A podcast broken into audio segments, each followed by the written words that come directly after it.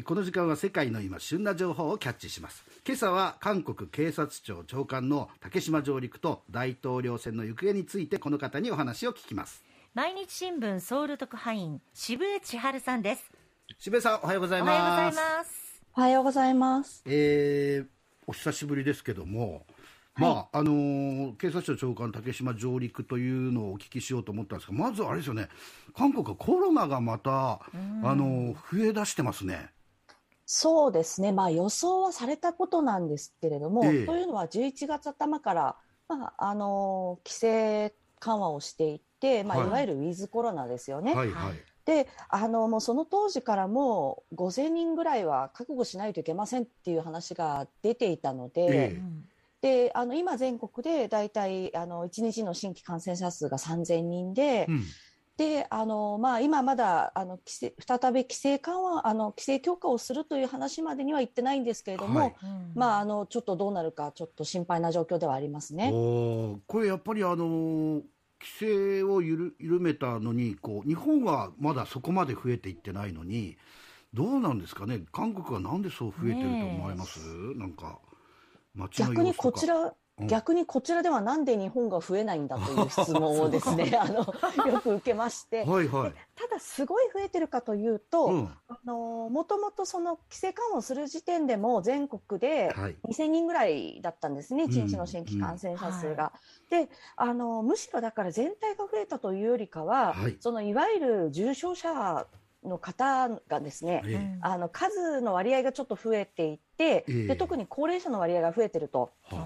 で、まあ、あの高齢者の方はもうこちらでワクチン早めに打ってますから、はい、そのまあ、そういう意味で言うと、うん、まあ、3回目の接種を早くしなきゃいけないとか、はい、逆にそういうあの今、こちらでは議論になってますね。3回目接種まだ始まってないんですね、韓国えっと、あいや、えっと、もうあの始まっていて、始まっているんだ。ええあのそれをその間隔をですね何ヶ月にするかというのをちょっと短縮しようという話にな,、えなったりしてますね、はい、そんな、まあ、国内の情勢の韓国ですけども、まあ、大統領選がこれからあるんででその今この、この最初に言った警察庁長官の竹島上陸というのは12年ぶりということなんですが。あのあれですよ、ムン・ジェイン政権の、まあ、警察庁長官ということになりますよね。そうですね、うん、これなんでこの12年ぶりに上陸したんですか、いやこれがですね、まあ、あの僻地で苦労している職員を激励するためということになっていてですね、はい、でまあ、あの竹島の警備を担っていたその、まあ、警察官というか担い手がですね、はい、ちょっとあの兵役の代わりにそのそういう、まあ、ドクトの警備に行くっていう人たちから、はい、まあ、一般の警察官に変わったんですね、こう最近、制度的にですね。はいはいはい、で、あのー、それで、まあ、そういうふうに警備の体制が変わったので、うん、一度現場を見に行かなきゃいけないということが一応理由になってます。なるほどね。えー、まあ、でもこの影響で、日米韓の、まあ、要は北朝鮮に対するあの、ね、せっかく協議をしたのに、その共同記者会見っていうかね、やらなくなっちゃったじゃない、まあ、日本としてはやれませんよね、そのあのなんでこう並んで日米韓並んで記者会見やんなきゃいけないのっていうようになりますよね。竹島は日本の領土だと主張しているわけですからね。そうですね。ただそこまでの反応を韓国側が予想してたかっていうのがちょっとまだわからない状態ですね。やっぱりあの日韓関係って常にそうなんですけれども、はい、まああの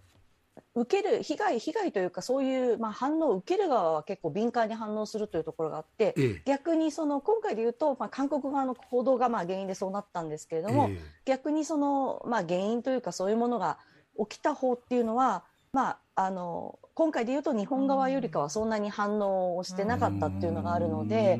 そういう意味で言うと、まあ、あのここまでその会見について、まあ、アメリカもいる場ですから、そういうふうなことになるっていうことを、まあ、韓国側がどこまでかあのシミュレーションして、この事態に対応してたかっていうのがちょっとまだわからないですね。まあ、でもまあ、日本の立場からしたらねその領土を、まあ実効支配は韓国がしてますけどもそれはある意味日本の領土でしょっていうところはね、ね、世界に向けて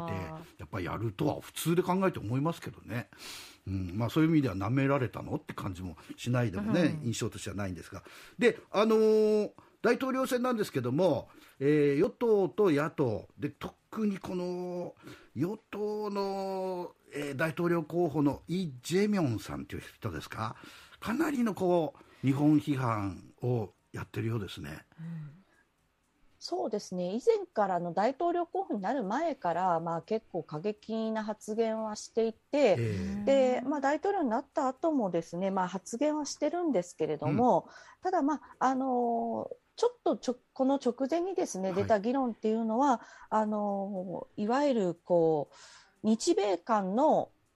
軍事協力を軍事同盟に引き上げる必要があるか。